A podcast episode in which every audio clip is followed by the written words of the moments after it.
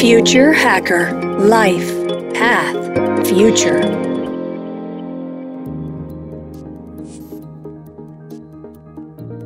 Olá pessoal, bem-vindo ao Future Hacker. Meu nome é André Chaves e temos aqui um convidado muito especial, que é o Mauro Castro.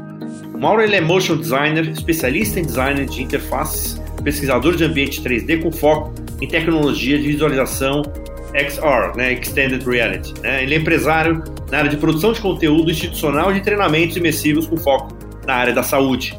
Palestrante, expositor, né, ele fez exposição até inclusive na Feira do Livro em Frankfurt e no Side by Southwest né, durante né, 2017 a 2019. E, ou seja, uma pessoa super experiente aí nesse mercado de design. Bem-vindo, Mauro, ao Future Hacker. Obrigado, André. Obrigado pelo convite. Estou aqui à disposição para bater esse papo, super interessante esse seu projeto. Tenho, sou fã, tenho acompanhado e estou muito feliz por estar aqui. Legal, cara. Um prazer aqui tá, tê-lo aqui, cara. Vamos lá, Mauro. Me conta um pouquinho da tua trajetória, cara, e principalmente me respondendo depois rapidamente, né? É, o que, que te motivou, cara, para trabalhar exatamente com essa parte de design e tecnologias imersivas? André, a minha formação em design, eu sou designer, Desde muito cedo eu trabalhei no departamento de arte e computação gráfica de uma afiliada Rede Globo, na Bahia. Então eu tive um contato muito próximo com o pessoal da Globo e toda aquela parte da editoria de arte. Eu era fascinado, sou fascinado pela arte, computação gráfica, pelo 3D. Então naquela época o meu papel era fazer as, as, animações, reproduzir os cenários, por exemplo, se tivesse um acidente, caiu um avião, alguma coisa, a gente fazia aquilo em computação gráfica para aparecer no telejornal. A gente fazia a arte do mapa-tempo, né, a previsão do tempo. A gente fazia os infográficos para explicar uma doença, um fluxo de como é que uma doença se proliferava e por aí vai. Muita coisa interessante, você conseguia traduzir conceitos complexos através da arte computação gráfica. E fui seguindo, né? Fui desenvolvendo isso não mais apenas para o jornalismo, mas para o mercado publicitário, montei uma produtora de vídeo. Na minha produtora de vídeo tinha um sócio que ele é diretor de fotografia e eu fazia parte de computação gráfica, então a gente literalmente metia a mão na massa, além da gestão, além de todo, todo o papel de um pequeno empresário, a gente também metia a mão na massa, executava o processo do início ao fim, e é isso, e assim, uma área que eu sou super apaixonado e que eu trago comigo até hoje.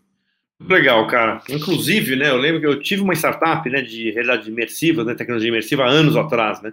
E a grande questão na época, essa nós estávamos prontos né, para atravessar o abismo, né? E se a gente tinha condições de chegar no mainstream, né? Usando como grande referência né, aquele autor, o Geoffrey Moore, né, que no livro Cross the Chasm, que é a bíblia aí do mercado de inovação.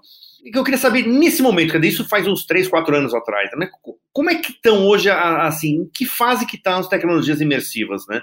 Ele ainda está ainda só nos early adopters e trendsetters, ou diria que está assim, a caminho de subir a ponte para atravessar esse abismo? Eu acho que esse abismo ele nunca esteve tão perto. Eu acho que a gente está mais perto ainda de atravessá-lo. Eu posso te dizer isso porque, eh, como eu lhe falei anteriormente, quando eu, ainda como funcionário de uma, de uma emissora de TV, os recursos para se produzir computação gráfica, se produzir conteúdos em 3D, eram extremamente inacessíveis, caros e demorava muito tempo. Tem a questão, tinha a questão do render, né? Você gastava horas, a máquina processando aquele trabalho que você tinha previamente feito, né? E se de repente esse processamento da máquina, se tivesse alguma coisa errada, você perdeu horas, talvez dias e meses de, de renderização. Então eu acho que hoje a coisa está mais perto, porque as novas tecnologias elas trazem, elas fazem com que o conteúdo é, seja produzido de forma mais rápida, visualização em tempo real. Você não precisa mais esperar que a máquina processe aquele material para você detectar um erro, você consegue detectar em tempo real. Além disso, tem as tecnologia, a tecnologia da realidade aumentada, que tá, tudo está na sua mão a partir de um celular, né? Então, por exemplo, eu costumo contar uma história. Eu acho que o Pokémon Go, o game da Nintendo, ele foi um sucesso absoluto o mundo inteiro se mobilizou para caçar Pokémon, né? Todo mundo tinha um celular, todo mundo conectado e, e a Nintendo foi muito feliz, né? A Niantic, departamento da Nintendo, foi muito feliz em criar aquela situação de caça, de recompensa. Se você caçar, você vai é, ganhar o, o, o Pokémon e, enfim. Mas aquilo ali traz uma mensagem muito mais forte do que o entretenimento em si. Aquilo ali traz a mensagem de que as tecnologias estão prontas e principalmente acessíveis. Ou seja, podemos não só focar no entretenimento, mas também em conteúdos de medicina, conteúdos de educação de um modo geral, conteúdos que são sedutores, né? É uma nova forma de, de ensinar, uma nova forma de aprender, é algo que é extremamente sedutor acessar esses conteúdos. E não só o entretenimento, repito, mas todo tipo de conteúdo pode ser produzido e acessado uh, através dessas novas tecnologias, que não, não são tão novas assim, né? Mas dessas tecnologias imersivas. Era esse o ponto que eu queria. Foi bem legal você ter levantado isso, porque o que, que você acha que falta, né? Especificamente a realidade aumentada, né? Não, não, falando ainda de realidade virtual, mas da realidade aumentada. O que, que falta para decolar? Quer dizer, é uma falta de uma dor real, ou seja, quer dizer, é uma, um negócio, uma, um ativo bem legal, uma, uma realidade estendida, mas que teoricamente não resolve uma dor, se for o caso, ou você acha que é infraestrutura de acesso? Né? Quer dizer, a gente vê que assim tem muitas algumas algumas indústrias, né? Sei lá, indústria 4.0, medicina, exatamente que você trabalha inclusive nisso, e algumas iniciativas de educação, né? Você já vê que já tem vários projetos, né? E coisas andando. Mas assim, você acha que o que, que falta, né? Você acha que é o 5G? Ele pode ser o grande impulsionamento dessa tecnologia para colocar, inclusive, ela em outro patamar? André, eu quero falar do 5G daqui a pouco. Eu gostaria de dizer para você o seguinte: eu estou, eu estou estudando esse mercado, principalmente realidade aumentada, que é o meu foco. E hoje eu aplico na medicina, mas de fato ainda não, não popularizou. Mas eu posso te dizer que eu estou tendo uma nova percepção. Eu acho que já popularizou sim em outro segmento. Por exemplo, e-commerce de imóveis. Você já verificou quantas lojas varejistas vendem imóveis e colocam a realidade aumentada para que você possa experimentar um móvel, uma cadeira, um objeto decorativo no seu próprio ambiente? Outro dia eu estava num shopping, aí eu chego na, na frente da Stock tem lá, faço download do aplicativo e vejo esse móvel na sua frente. Então, assim, a Stock é apenas uma das gigantes desse mercado. Todas já estão indo por esse caminho. Ainda ontem, um médico, veja bem, eu falei que eu vou falar da medicina, mas um médico abriu uma, uma loja para a esposa dele, está montando e-commerce, e me, me contactou para que eu disponibilizasse os modelos de roupas através de realidade aumentada. E a pessoa visualizar o modelo através de realidade aumentada e, e automaticamente conectar com o e-commerce e efetuar a compra naquele momento. Então eu posso dizer para você, André, com toda certeza de que a realidade aumentada já deu certo. Em alguns segmentos, primeiro, outros ainda levam um tempo de para que a coisa realmente venha a se popularizar, mas eu acredito que já deu certo. E o grande, eu posso dizer assim, que o, o grande ponto de virada para a realidade aumentada dar certo é você se desprender, por exemplo, dos aplicativos. Então, por exemplo, o Google tem apostado bastante em realidade aumentada, tem colocado lá, de, se você digitar hoje tubarão, shark no Google, você já tem ali no principal ali do Google, você já tem ali um tubarão em que você pode vender na sua casa, tigre, dentre outros animais, dentre outras coisas, né? Mas tudo isso ainda com fins recreativos. O que eu estou fazendo com a medicina é tirar isso dos fins recreativos e trazer para uma utilidade prática. Então, por exemplo, hoje no Brasil nós temos 300 faculdades de medicina, são em torno de 180 mil estudantes de medicina. Desses 180 mil, quantos têm acesso a um centro cirúrgico? Então, o que, é que eu estou fazendo hoje? Eu estou colocando realidade aumentada nas páginas impressas desses livros. Mas ele não fica restrito às páginas impressas desses livros. Eu estou dando a realidade aumentada no celular do, do estudante, do fellow, do residente.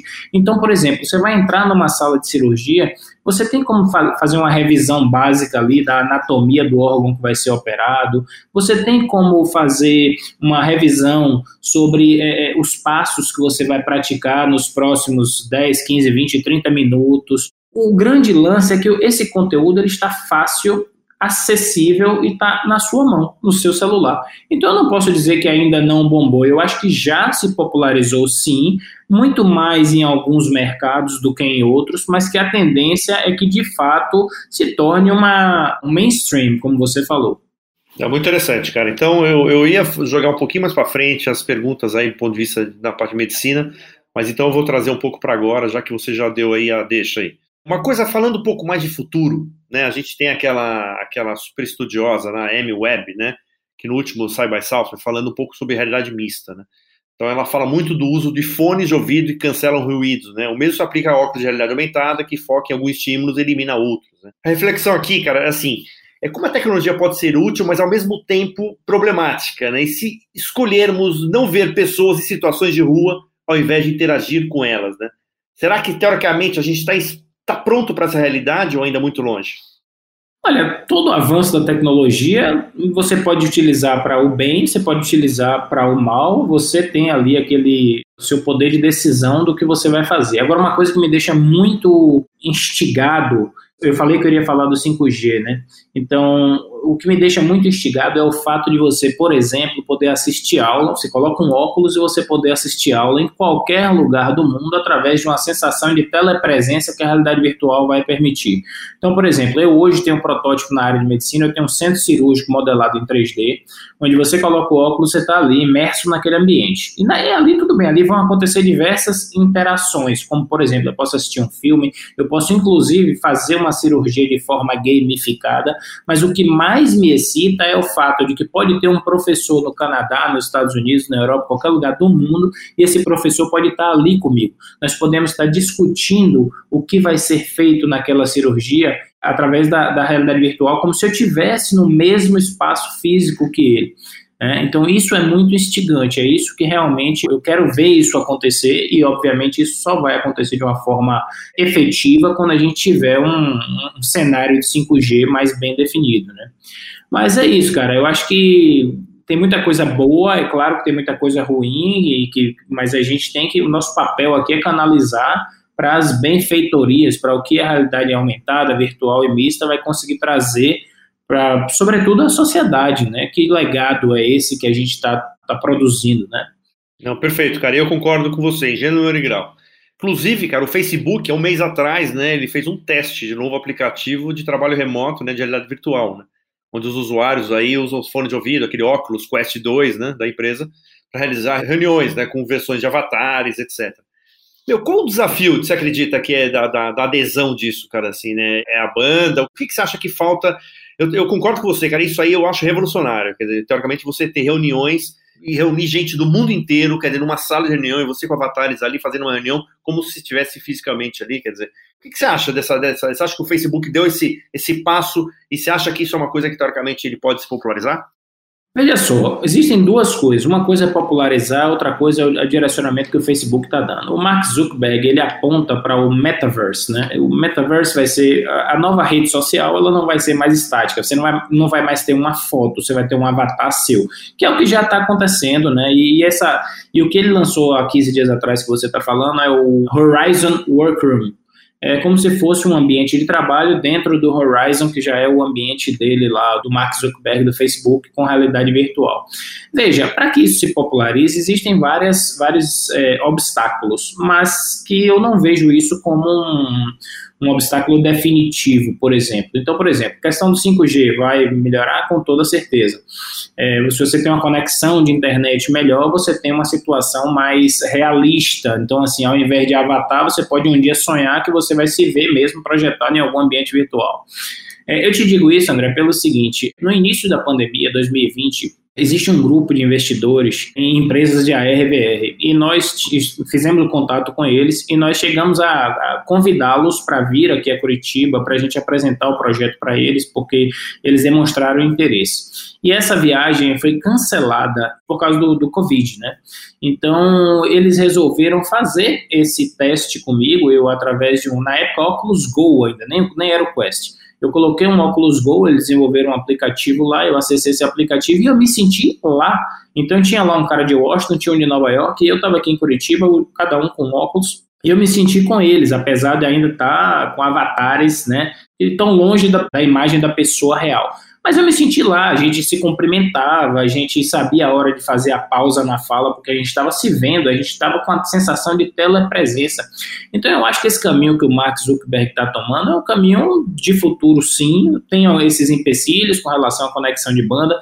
E o principal empecilho que eu vejo hoje, principalmente no Brasil, é a questão do device, né? Então, assim, para você, o headset, o, o óculos em si, a gente hoje está com um dólar alto, isso torna um pouco difícil de popularizar isso, popularizar, Mas, assim, hoje, por exemplo, eu li uma notícia de que a Apple já está realmente focada no, no, no, óculos dela de realidade mista e esse óculos vai ter conexão com o seu aparelho de celular. Ora, a partir do momento que você simplifica a conexão do óculos com o seu aparelho, vai funcionar como um Apple Watch então, assim, a gente vai conseguir inserir gráficos, né, com óculos, como se fosse um óculos escuro, um óculos convencional, mas ali você vai estar o tempo inteiro tendo a interação desses gráficos. Então, acho que é um, assim, o, o que o Mark Zuckerberg está mirando é algo que é, não tem, é irreversível, não tem volta. Eu acho que para quem é amante da tecnologia, para quem é entusiasta da tecnologia, isso vai ser o futuro com toda certeza, sem sombra de dúvidas. Muito bom, cara. Também corroboro aí com a tua opinião, cara, com certeza. E vamos falar também sobre também um tema bem interessante, né? Quer dizer, ainda nessa área de medicina, que é assim, a terapia em realidade virtual, imersiva, né? Que tem muitos que falam que tem ajudado muitas pessoas com depressão, né? Tornando menos críticas e mais compassivas em relação a si mesmas. Você tem visto pesquisas sobre esse tema? Veja, eu pesquisei sobre esse tema há muito tempo atrás, os dados que eu tenho estão inclusive desatualizados. Mas, por exemplo, eu tenho alguns, algumas experiências com a VR vacina, né? Eu cheguei a ver a VR vacina sendo aplicada. Então, assim, é muito interessante. Inclusive, esse é um caso que ganhou um prêmio em Cannes, mas é muito interessante você tirar a criança do ambiente físico, torná-la imersa em um ambiente virtual, envolvê-la dentro de um contexto e a, a criança perde a, a tensão né, pré-vacina, pré-agulha, e aí dentro daquele contexto ela recebe aquela vacina e depois recebe um prêmio com um prêmio de coragem. Então, assim, é uma forma de entretenimento que é bem inusitada e que surte um efeito bem legal. Obviamente, por questões de Covid, por, por outras questões também, o negócio teve que ser interrompido mas eu acredito que não seja interrompido para sempre. Eu acho que a gente aprendeu bastante com a coisa do Covid, da pandemia, do isolamento, mas que isso a vida vai voltar e a gente vai de novo voltar a utilizar um óculos de realidade virtual. Eu não vejo isso como problema. Com relação à terapia especificamente, eu não tenho dados numéricos, mas eu tenho alguns médicos que têm consultórios desse tipo de relaxamento, de acupuntura, que utilizam a realidade virtual na terapia. Então, assim, eu não posso te dizer numericamente, mas que eles utilizam com bons índices, com bons resultados, isso aí também é fato. Muito bom, Mauro, ótimo, cara, tá maravilhoso aqui o primeiro bloco. A gente vai agora para o segundo episódio para falar um pouquinho mais ainda. A gente vai ainda falar um pouco do tema de metaverso vai também falar um pouco de computação gráfica. Pessoal, logo mais um segundo episódio aqui no Future Hacker com Mauro Castro. Até mais. Future Hacker Life Path Future